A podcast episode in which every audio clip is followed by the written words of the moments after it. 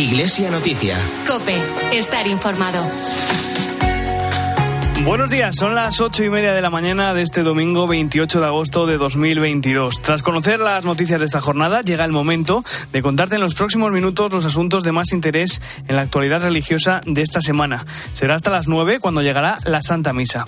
Hoy hacemos Iglesia Noticia aquí en la cadena COPE, David Torrenova en el control de sonido, Manu Torralba y Javier García en la producción y quien te habla, Nacho de Gamón. Ahora, titulares. A esta hora comienza el viaje del Papa al Áquila, la localidad italiana donde Francisco va a participar en la celebración del perdón celestino. Cuando se cumplen seis meses de la invasión de Ucrania, el Papa pidió por fin, por el fin de la guerra en el país europeo y también para que no se produzca un accidente nuclear en Zaporilla. Ayer se celebró en la Basílica de San Pedro un consistorio público ordinario de cardenales en el que el Papa creó a 20 nuevos purpurados, entre ellos un español, el cardenal Fernando Vergez. En Nicaragua, el régimen de Daniel Ortega ha cerrado otra radio católica mientras el obispo de Matagalpa, Monseñor Rolando Álvarez, continúa en arresto domiciliario. En Ávila esta semana se ha celebrado el 460 aniversario de la primera fundación de Santa Teresa de Jesús, el convento de San José, en la capital. La Delegación de Familia y Vida del Arzobispado de Toledo ha organizado un nuevo encuentro diocesano de familias en Fátima con la asistencia de más de 300 personas. Iglesia Noticia. Cope, estar informado. Comenzamos el repaso a la actualidad en la Santa Sede, donde a esta hora el Papa acaba de llegar al Áquila. En esta localidad del centro de Italia, Francisco va a participar en la celebración del perdón celestino, una tradición vigente desde 1294. Desde Roma nos informa Ángeles Conde. Buenos días, Ángeles. Buenos días, pues hace unos pocos minutos que ha comenzado este intenso domingo para el Papa Francisco que visita en esta jornada la localidad de L'Aquila a partir de las 8 de la mañana desde Roma. Lo reciben aquí en L'Aquila las autoridades locales y regionales, civiles y eclesiásticas y después acudirá a la catedral en el centro de la ciudad y a la Basílica de Santa María de Colemacho. ¿Qué va a hacer el Santo Padre en las próximas horas en este hermoso municipio de la región italiana de los Abruzos? Pues en primer lugar cabe recordar que en abril de 2009 este lugar quedó prácticamente destruido en pocos segundos tras un terremoto que dejó un tremendo saldo de 300 muertos y una ingente destrucción material. Desde entonces se han llevado a cabo tareas de reconstrucción con bastante lentitud y esa, hemos de decir, es la segunda de las tragedias para quien vive en Italia un terremoto, la pesada burocracia y la eterna espera. El Papa viene a abrazar a estos afectados por el seísmo y por eso va a la catedral, símbolo de la destrucción destrucción de la ciudad, este templo que aún está sometido a trabajos de restauración. También tendrá Francisco la oportunidad de saludar a alguno de los afectados.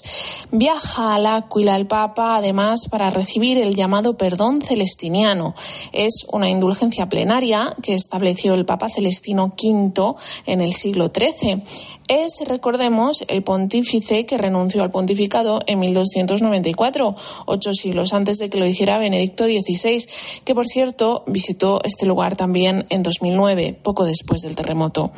El Papa Francisco concluirá este viaje al Áquila con la misa en la Basílica de Santa María en Colemacho, donde reposan los restos de Celestino V, e inaugurará el llamado perdón celestiniano, abriendo la puerta santa de la Basílica. Se convertirá así en el primer Papa que lo hace desde que se estableciera esta indulgencia que es posible ganar cada año. En sus escasos meses como pontífice, antes de renunciar, Celestino V instituyó este jubileo según algunos investigadores, Dante define a Celestino en su Divina Comedia como colui que feche il gran rifiuto, es decir, aquel que cometió la gran renuncia y lo sitúa Dante sin piedad en el círculo de los indolentes. Hoy los restos de Celestino V yacen en esta basílica. No se piensa en él como un pontífice que abandonó su función, sino más bien como un hombre que no quiso someterse a los poderes terrenales para hacer política desde la cátedra de Pedro. Así lo vio el mismo Petrarca, quien en un tono muy distinto al de Dante reconoce que la obra de Celestino V ha de considerarse como la propia de un espíritu de enorme altura y libre, que no conocía imposiciones, un espíritu verdaderamente divino. Este miércoles se cumplieron seis meses del comienzo de la invasión de Ucrania por parte del ejército ruso y como no podía ser de otra manera, el Papa se refirió a ello en la audiencia general de ese día. Francisco además concluyó su ciclo de catequesis sobre la vejez. Más detalles, Ángeles. Seis meses, 180 días de invasión de Ucrania que, como sabemos, para el Papa no han pasado desapercibidos. Prácticamente en cada una de sus intervenciones públicas, desde aquel fatídico 24 de febrero, el Santo Padre ha hecho alusión a esta agresión, cada vez elevando más el tono y confesando que está dispuesto a hacer cualquier cosa para que vuelva la paz a Ucrania. Este miércoles se cumplieron estos seis meses de guerra rusa en Ucrania y el Papa Francisco evidentemente no pasó por alto la efeméride. Al concluir la catequesis en el aula, Pablo VI hizo este llamamiento. Vamos a escuchar al Papa. Renuevo el invito a implorar al Señor la pace. Renuevo la invitación a implorar al Señor por la paz para el amado pueblo ucraniano que sufre desde hace seis meses el horror de la guerra. Espero que se tomen medidas concretas para poner fin a la guerra y evitar el riesgo de un desastre nuclear en Zaporilla. Nucleare a Zaporizhia. Como hemos escuchado, el Santo Padre también se mostró preocupado por la situación en torno a la central nuclear de Zaporilla, consciente de que podría desencadenarse una tremenda desgracia de ser atacada la planta. Francisco también aseguró que en su pensamiento están los presos de guerra, los prisioneros de guerra, sobre todo los que están en peor condición, los refugiados, los muchos muertos y heridos, y los niños, los huérfanos ucranianos y también los rusos, porque, tal y como indicó la orfandad no conoce de nacionalidad. Volvió a condenar el pontífice que los inocentes sean los que están pagando la crueldad y la locura de la guerra, porque la guerra es una locura, dijo el Santo Padre varias veces, y no quiso terminar su llamamiento sin hacer alusión a quienes se benefician con todo esto, en concreto los comerciantes de armas. Los definió como delincuentes y los acusó de estar matando a la humanidad. También dijo que lo están haciendo en lugares ya olvidados donde hay guerras en curso todavía, como Siria o Yemen. Gracias, Ángeles. Buen trabajo. Ayer se celebró un nuevo consistorio público ordinario de cardenales en el que el Papa Francisco creó 20 nuevos purpurados. Entre ellos se encuentra un español, el cardenal Fernando Vergez, legionario de Cristo y presidente del gobernatorato del Estado de la Ciudad del Vaticano, la Administración Soberana Nacional de la Santa Sede. De todo ello nos va a informar Eva Fernández, la corresponsal de COPE en el Vaticano, recién llegada de vacaciones. Buenos días, Eva.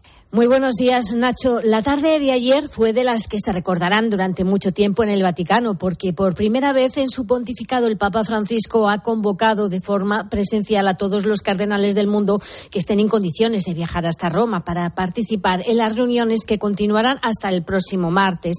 Una ocasión única para conocerse entre ellos, además de profundizar sobre la nueva Constitución Apostólica dedicada al funcionamiento de la Curia Vaticana, Predicate Evangelium.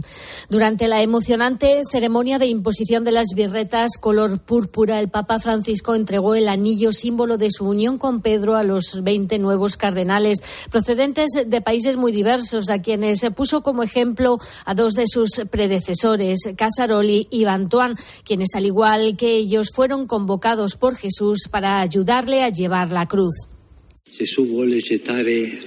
También hoy Jesús quiere traer este fuego a la tierra, quiere encenderlo de nuevo en las orillas de nuestras historias diarias. Nos llama por nuestro nombre, nos mira a los ojos y nos pregunta, ¿puedo contar contigo? ¿Posso contare su desde ayer la Iglesia cuenta ya con 132 cardenales electores, entre ellos Adalberto Martínez, el primer cardenal de Paraguay. Sentí que fue una bendición también para todo el país, que estaba en espera de tener un cardenal de una historia de iglesia de 475 años. Somos una conferencia episcopal pequeña, pero eh, con una historia de evangelización muy fecunda. En el Colegio Cardenalicio ya hay 89 países representados. Ayer se incluyeron Mongolia, Paraguay, Singapur y Timor Oriental. El ministro Félix Bolaños acudió en representación del gobierno español para acompañar al nuevo cardenal Fernando Berguez, el primer cardenal de los legionarios de Cristo. Gracias, Eva. Bienvenida de vuelta. Precisamente los nuevos cardenales van a participar junto al resto del Colegio Cardenalicio en unas jornadas de formación sobre la nueva Constitución Apostólica Predicate Evangelium que reforma la estructura de la curia romana. Sobre este asunto llega a esta hora el comentario del colaborador de Iglesia Noticia, Antonio Pelayo. Buenos días, Antonio. Buenos días. Después del consistorio para la creación de 21 nuevos cardenales y de la visita que hoy realiza la ciudad del Áquila, Francisco ha convocado mañana lunes y el martes una reunión del Colegio Cardenalicio.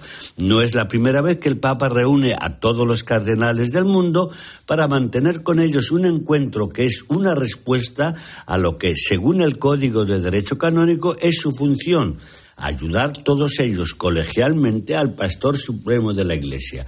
El de mañana es un consistorio extraordinario porque siempre, según el código, ha sido convocado cuando lo aconsejan especiales necesidades de la Iglesia o la gravedad de los asuntos que han de tratarse.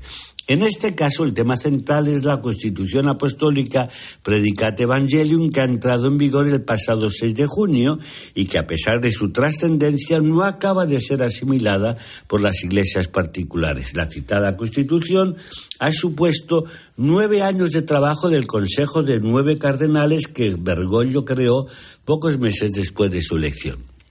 No es un documento más, sino una carta magna para renovar no solo la curia romana, sino toda la actividad de la Iglesia y, como ha sido destacado, es una aplicación concreta de la estructura sinodal que el pontífice quiere imprimir a la Iglesia. Los consistorios extraordinarios son secretos y, por lo tanto, las noticias sobre el que se abre mañana serán escasas. Habrá, por supuesto, una primera intervención del Papa para marcar los puntos de mayor interés y también una intervención del cardenal Semeraro que ha participado en los trabajos del Consejo Cardenalicio. Luego tomarán la palabra todos los purpurados que lo deseen. Las conclusiones, si las hay, las conoceremos en los próximos días. Pero el objetivo del Santo Padre es que sus máximos colaboradores asimilen la necesidad de que ha llegado el momento del cambio, de la puesta al día del funcionamiento de la Iglesia, que ya no puede ser centralista, sino abierto a los cuatro puntos cardenales de la comunidad eclesial y de un mundo en profunda transformación. Desde Roma les ha hablado Antonio Pelayo. Gracias, Antonio. En Nicaragua continúa la tensión entre el régimen de Daniel Ortega y la Iglesia en el país. Esta semana, la dictadura ha ordenado el cierre de otra emisora de radio católica, mientras el obispo de Matagalpa, Monseñor Rolando Álvarez, cumple su octavo día de arresto domiciliario en su casa de Managua, en la capital del país. En Iglesia al día de 13, el secretario de la Pontificia Comisión para América Latina, Rodrigo Guerra, aseguraba que el Papa está muy al tanto de lo que sucede en el país centroamericano. El Papa está muy informado sobre toda la situación de Nicaragua. Por supuesto que está grandemente preocupado porque el pueblo es el que está sufriendo. Es cierto que la situación tiene un componente de persecución a la Iglesia Católica, pero no hay que olvidar el contexto más general. El contexto general es que existe un conjunto de libertades suprimidas a todas las personas y a todas las voces que discrepan del discurso oficial. El viernes en la linterna de la iglesia aquí en Cope, el sacerdote nicaragüense Rafael Bermúdez explicó cuál es la visión que tiene el clero local sobre la represión que sufre la iglesia en el país. Bermúdez lleva desde 2018 exiliado en Estados Unidos después de recibir amenazas de muerte que le obligaron a dejar su patria. Considera que la iglesia es la única institución independiente que queda en Nicaragua y por eso está perseguida por el gobierno. Ellos son unos enfermos ellos son dueños de todo, además que se han creído que son dueños del país y de las propiedades ajenas. Entonces, la única, digamos, entidad que les queda es querer gobernar a la iglesia y es lo que está buscando que la iglesia se someta y, les obedezcan. Ellos han acabado con todo, ya ya no hay oposición de ningún tipo. La única oposición, como vuelvo a repetir, porque no controlan aún, es la iglesia. No es que están tratando, están amenazando a los laicos comprometidos que no quieren concederles que sirvan de testigo, porque hasta andan buscando laicos que acusen a sus párrocos. El capítulo general del Instituto Secular Padres de Schoenstatt ha elegido al padre Alexandre Aguimelo, secretario del Dicasterio para los Laicos, Familia y Vida de la Santa Sede, como nuevo superior general para los próximos seis años. El religioso brasileño continuará en su cargo de la curia romana durante los próximos meses. El nuevo gobierno de Schoenstatt será recibido en audiencia por el Papa el próximo miércoles. Y esta semana hemos conocido el secuestro y la liberación de cuatro religiosas en el sur de Nigeria. Las cuatro hermanas de la Congregación de Jesús el Salvador fueron raptadas por hombres armados el pasado domingo en la carretera que une Okiwe y Humolomo cuando se dirigían a una misa de acción de gracias en esta última localidad. Por suerte, el miércoles fueron liberadas sin condiciones por sus captores. Iglesia Noticia. Cope, estar informado. Llega el momento de repasar la actualidad nacional. Este miércoles se ha celebrado en Ávila el 460 aniversario de la primera fundación de Santa Teresa de Jesús, el convento de San José, en la capital abulense. Con ese motivo se realizó una procesión extraordinaria con la imagen de la Santa Andariega y el cardenal Ricardo Blázquez, natural de la provincia, presidió una misa. Cope Ávila, Rodrigo San Pedro, buenos días. Buenos días, ha sido una semana muy especial en Ávila con esa procesión extraordinaria salida de la imagen de Santa Teresa desde su casa natal hasta el convento de San José. Es la sexta vez en toda la historia que se realiza este traslado. Procesión extraordinaria. La comitiva con la patrona de Ávila era recibida con este replique de campanas.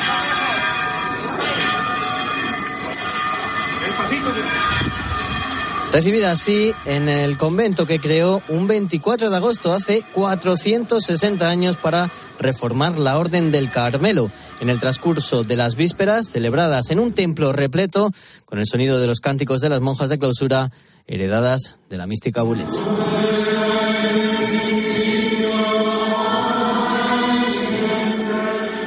La Eucaristía estaba presidida por el cardenal abulense Ricardo Blázquez hasta hace bien poco, arzobispo de Valladolid. En la homilía animaba a la celebración del año jubilar teresiano y ha apuntado como Santa Teresa creó una obra por mandato, ha dicho, del Señor y con un carisma que ha recibido en una reforma ya de trascendencia universal.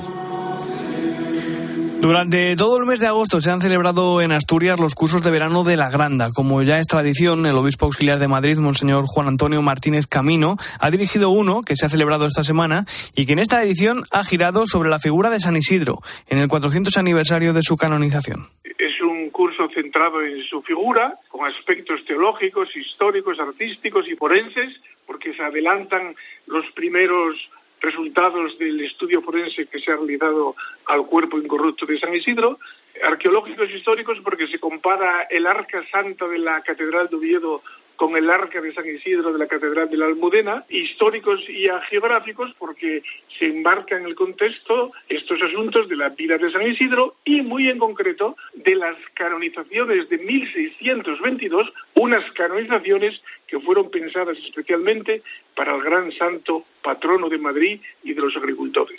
Precisamente, como decía Monseñor Martínez Camino, en esos cursos se han presentado las conclusiones de un estudio sobre el cuerpo incorrupto de San Isidro, del que han salido algunas conclusiones curiosas, como su estatura o la edad aproximada de su muerte. Unas conclusiones que nos ofrece desde COPE Madrid Luis Rafael. Buenos días. Buenos días. Se trata de un estudio del cuerpo incorrupto del santo inédito, llevado a cabo con motivo del cuarto centenario de su canonización y previo a su exposición en público, lugar por el que han pasado más de 10.000 personas. En él, la ciencia confirma en parte algunas de las creencias que han perdurado hasta nuestros días. San Isidro no era un gigante, pero casi. Llegó a medir cerca de 1,80 de alto, lo cual era bastante alto para la época. Se descarta, eso sí, que muriera con 90 años. Ana Patricia Moya es la directora del estudio. Nos llamó la atención que había escasos signos degenerativos en el esqueleto. Estaba muy bien para una persona que se suponía o de las que había referencias que eran muy, muy mayor. Las conclusiones preliminares establecen que habría muerto en 1172 con una edad cercana a los 50 años. Lo que sigue siendo un misterio es la causa, ya que no se han encontrado evidencias claras. Sí que es verdad que tenía infecciones activas en varios sitios en la boca. Y sí que es verdad que esas infecciones, incluso actualmente, ponen en riesgo la vida de las personas. Entonces, cualquiera de estas podría haberle ocurrido. No, no tenemos la certeza. Los investigadores sí han concluido que su enterramiento fue cristiano. Juntando cosas, que el enterramiento había sido en horizontal, que las manos estaban sobre el abdomen y que tenía una moneda posiblemente en la boca que después en algún momento se había pasado a la garganta, pues nos confirmaba de alguna manera que era un enterramiento cristiano. El resto de conclusiones se anunciarán durante el otoño, poniéndose así el broche a este año santo de San Isidro. Ayer concluyó en Fátima, en Portugal, una nueva edición del Encuentro Diocesano de Familias que organiza cada año la Delegación de Familia y Vida del Arzobispado de Toledo. Un evento para la formación, la oración y la convivencia en el que han participado cerca de 300 personas. Cope Toledo, Cristóbal Cabezas, buenos días. Hola, muy buenos días. Sí, un total de 60 familias han participado en este encuentro orientado fundamentalmente, como estáis comentando, en tres ejes, formación, oración y convivencia. Ha sido sin ningún género de dudas la puesta a punto ideal para comenzar el curso, para recargar las pilas a nivel de formación y también desde el punto de vista espiritual. El delegado de Familia y Vida de la Archidiócesis de Toledo, Miguel Garrigos, además nos contaba aquí en COPE por qué la elección de Fátima, por qué la elección del San santuario portugués. En primer lugar, porque es un, sitio de gracia, ¿no? Y esto es lo más importante.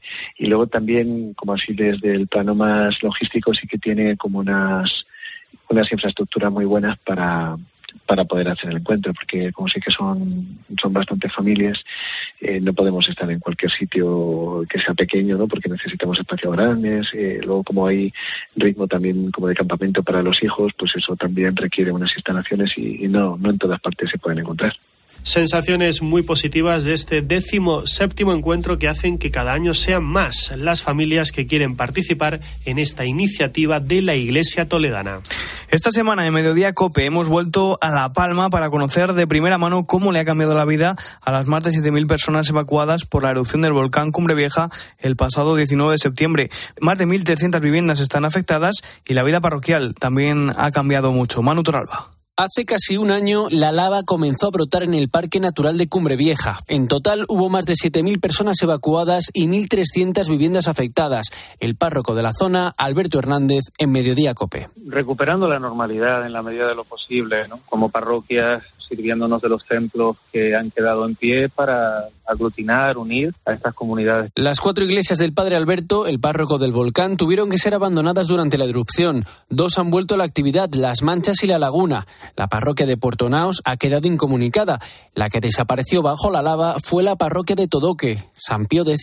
Sí, la parroquia de San Isidro se recuperó el día 15 de mayo. San Nicolás en Las Manchas un poquito después, ya en junio, y aún nos queda por recuperar eh, la capilla del Carmen en Puerto Naos, que sigue en zona de exclusión y por el tema de los gases no nos permiten acceder. Una de las feligresas de San Pío era Rosa. Su casa y el resto de su barrio desaparecieron el 10 de octubre. Fue el padre Alberto el que la ayudó a encontrar una casa nueva. Entonces me dijo, vete para la Breña, que estás mejor allá, que no estás viendo todo esto. Hay una casa cerrada que son de mis padres y vas a estar allí. Y entonces pues el foco me abrió las puertas y dice, estate el tiempo que quieras, que no hay problema. Y es Mm, de vernos sin nada a tener un hogar en principio, la verdad. Mientras les llegan las ayudas prometidas por las administraciones, ella y el resto de parroquianos de San Pío se refugian ahora en la laguna, a tres kilómetros de su parroquia original participaba en las liturgias, todo un poco de los movimientos que hacía la iglesia, o sea, había una comunidad activa, la verdad, en la parroquia de Todoque. De las 7.000 personas evacuadas a causa del volcán, casi 1.000 pudieron volver en enero a sus casas. Por suerte, el protocolo de seguridad evitó que se confirmasen víctimas mortales. En Guadalajara, un templo ha reabierto sus puertas a los fieles tras 24 años en un proceso de restauración. Fue en 1998 cuando la iglesia de Santa María, en la pedanía de Bujarrabal, en Sigüenza, cerró sus puertas.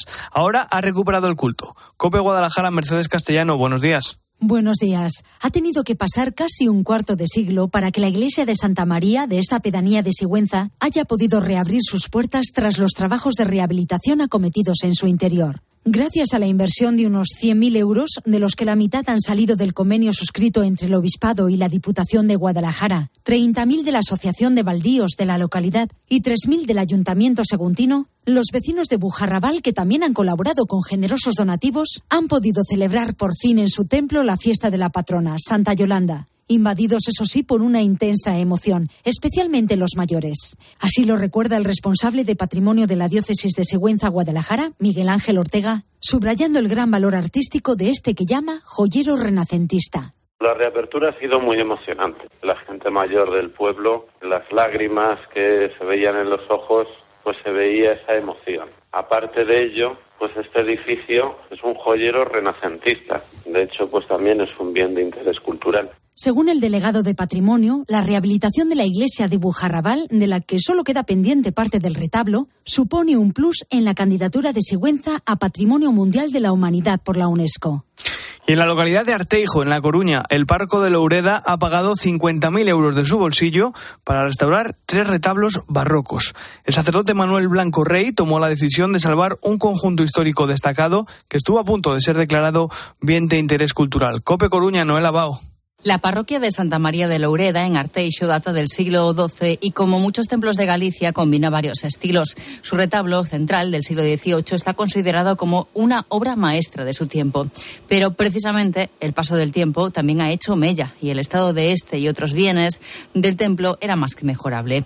Ante las trabas para que la administración se hiciese cargo de este bien cultural y religioso, el párroco Manuel Blanco afrontó de su bolsillo la restauración de tres retablos barrocos, nada más y nada nada menos que 50.000 euros. Estaba la suciedad, la carcoma, eh, el anclaje que estaba hundido, es decir, no se puede esperar porque estas cosas del arte tienen un periodo de, de peligro. Vamos, yo inicialmente voy a la vanguardia, adelantando el dinero, poniendo el dinero, pues la gente reaccionará, me imagino. Eh, y, y si no reacciona, no importa, porque eso estará sufragado por el párroco, punto. El antes y el después de la restauración ya deslumbra y eso que solo llevan un mes de trabajo.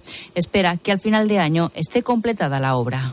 La Catedral de Jaén es el primer templo español en contar con una visita virtual 360 grados. Gracias a unas gafas de realidad aumentada, los visitantes podrán, entre otras cosas, sobrevolar el templo a vista de pájaro mediante imágenes tomadas por un dron. Cope Jaén, Antonio Agudo, buenos días. Hola, muy buenos días. Una manera inédita de visitar un templo. La Catedral de la Asunción de Jaén va a ser la primera del mundo que ofrecerá un vuelo virtual en 360 grados por sus naves para contemplar detalles que normalmente escapan al visitante y que ahora, gracias a la tecnología, se podrán apreciar desde una perspectiva insólita, como nos decía el deán Francisco Juan Martínez Rojas. Aunque sea invisible, el espacio también es un elemento muy importante dentro de la catedral y hacer posible que se pueda tener una visita que hasta ahora pues era absolutamente impensable, pero que gracias a Arte Esplendore y a su equipo de especialistas vamos a poder disfrutar. Francisco Moya es el director de esta empresa granadina Arte Esplendore. Que desde que Da Vinci y otros antes que plantearon que a ver si se podía volar, realmente lo tenemos complicado volar la catedral, pero con esta experiencia vamos a ver las alturas como nunca, en primera persona, al mismo nivel que las columnas, los capiteles y las vidrieras, que desde que Da Vinci y otros antes que plantearon que a ver si se podía volar, realmente lo tenemos complicado volar la catedral, pero con esta experiencia vamos a ver las alturas como nunca, en primera persona, al mismo nivel que las columnas, los capiteles y las vidrieras, por decir algo, que se va a disfrutar de las distintas naves de la planta de la catedral como nunca se ha visto. Una iniciativa similar se ha desarrollado en la Catedral de Astorga, que también estrena visita virtual en 360 grados con el objetivo de que los visitantes disfruten y conozcan mejor el templo asturicense. Copen Astorga, Ana Valencia, buenos días.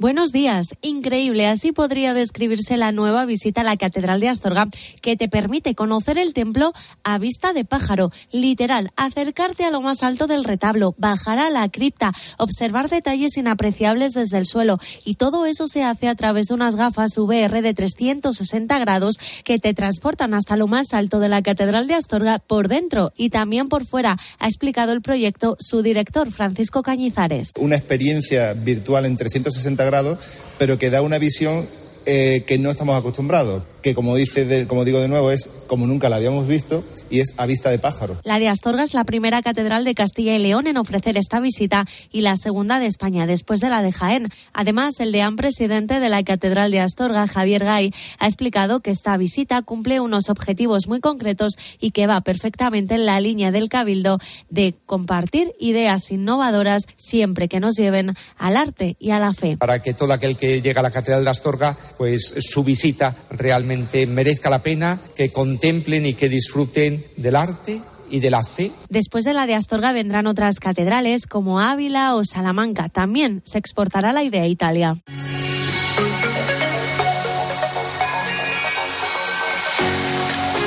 Pues hasta aquí llega el informativo Iglesia Noticia, programa 1791 de este domingo 28 de agosto, San Agustín de Hipona. Te dejo con la última hora de la actualidad y después con la Santa Misa. Que tengas un feliz domingo. Un saludo de Nacho de Gamón.